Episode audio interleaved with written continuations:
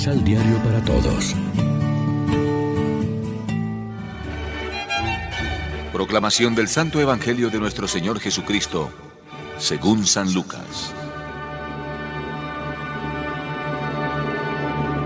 Al salir, Jesús vio a un cobrador de impuestos llamado Leví sentado en su puesto donde cobraba. Jesús le dijo, Sígueme. Y Leví, dejándolo todo, se levantó y lo siguió.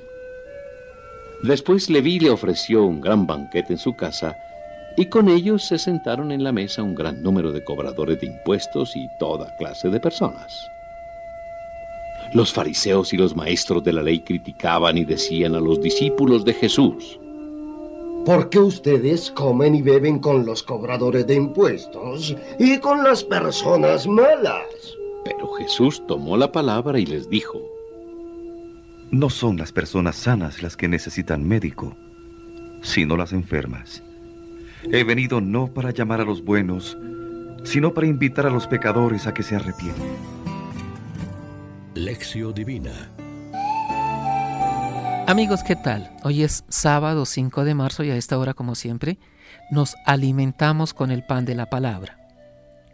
El Evangelio de hoy contrapone la actitud abierta de Jesús, que en la persona del publicano Leví, el futuro apóstol Mateo, llama a los pecadores a la conversión, y la actitud discriminatoria y autosuficiente de los fariseos y letrados, que viven satisfechos de sí mismos y de su puritanismo legal, aunque esté vacío de espíritu.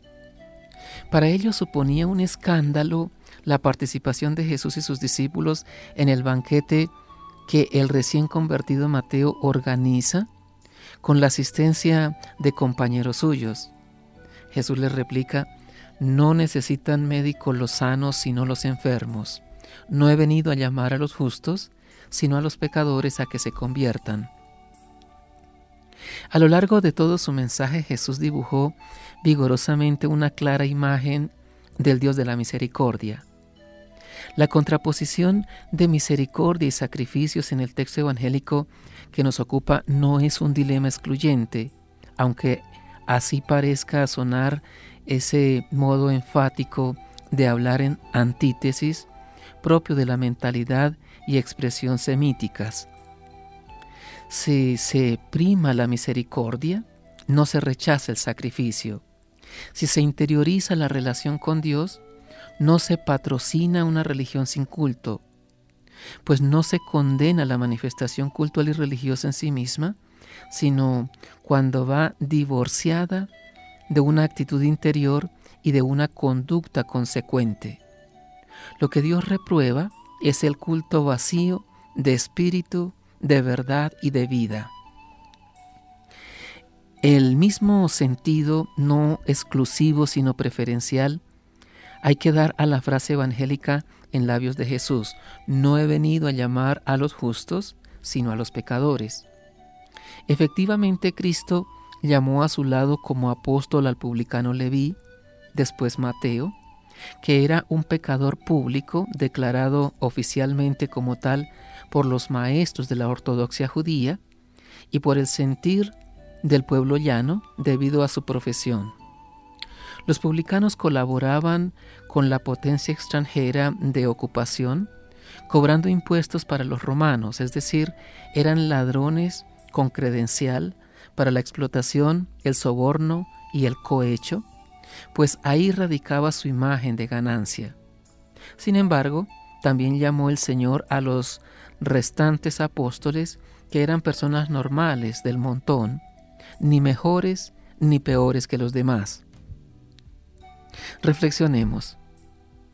¿Somos conscientes de que nuestros compromisos religiosos son inseparables de nuestros compromisos de justicia y caridad con nuestros hermanos? Oremos juntos. Quiero mejorar en esta cuaresma. Quiero soltar lastre para seguirte con absoluta disponibilidad y alegría. Ábreme, Señor, los ojos para no excusar mi conducta y enséñame el camino para que siga tu verdad lealmente. Amén. María, Reina de los Apóstoles, ruega por nosotros.